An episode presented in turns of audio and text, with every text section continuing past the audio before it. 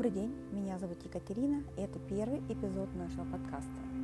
В этом подкасте мы будем рассказывать про такие интересные вещи, как эзотерика, а конкретнее мы будем смотреть, что такое Таро, хроники Акаши, астрология, медитации, йога, аюрведа.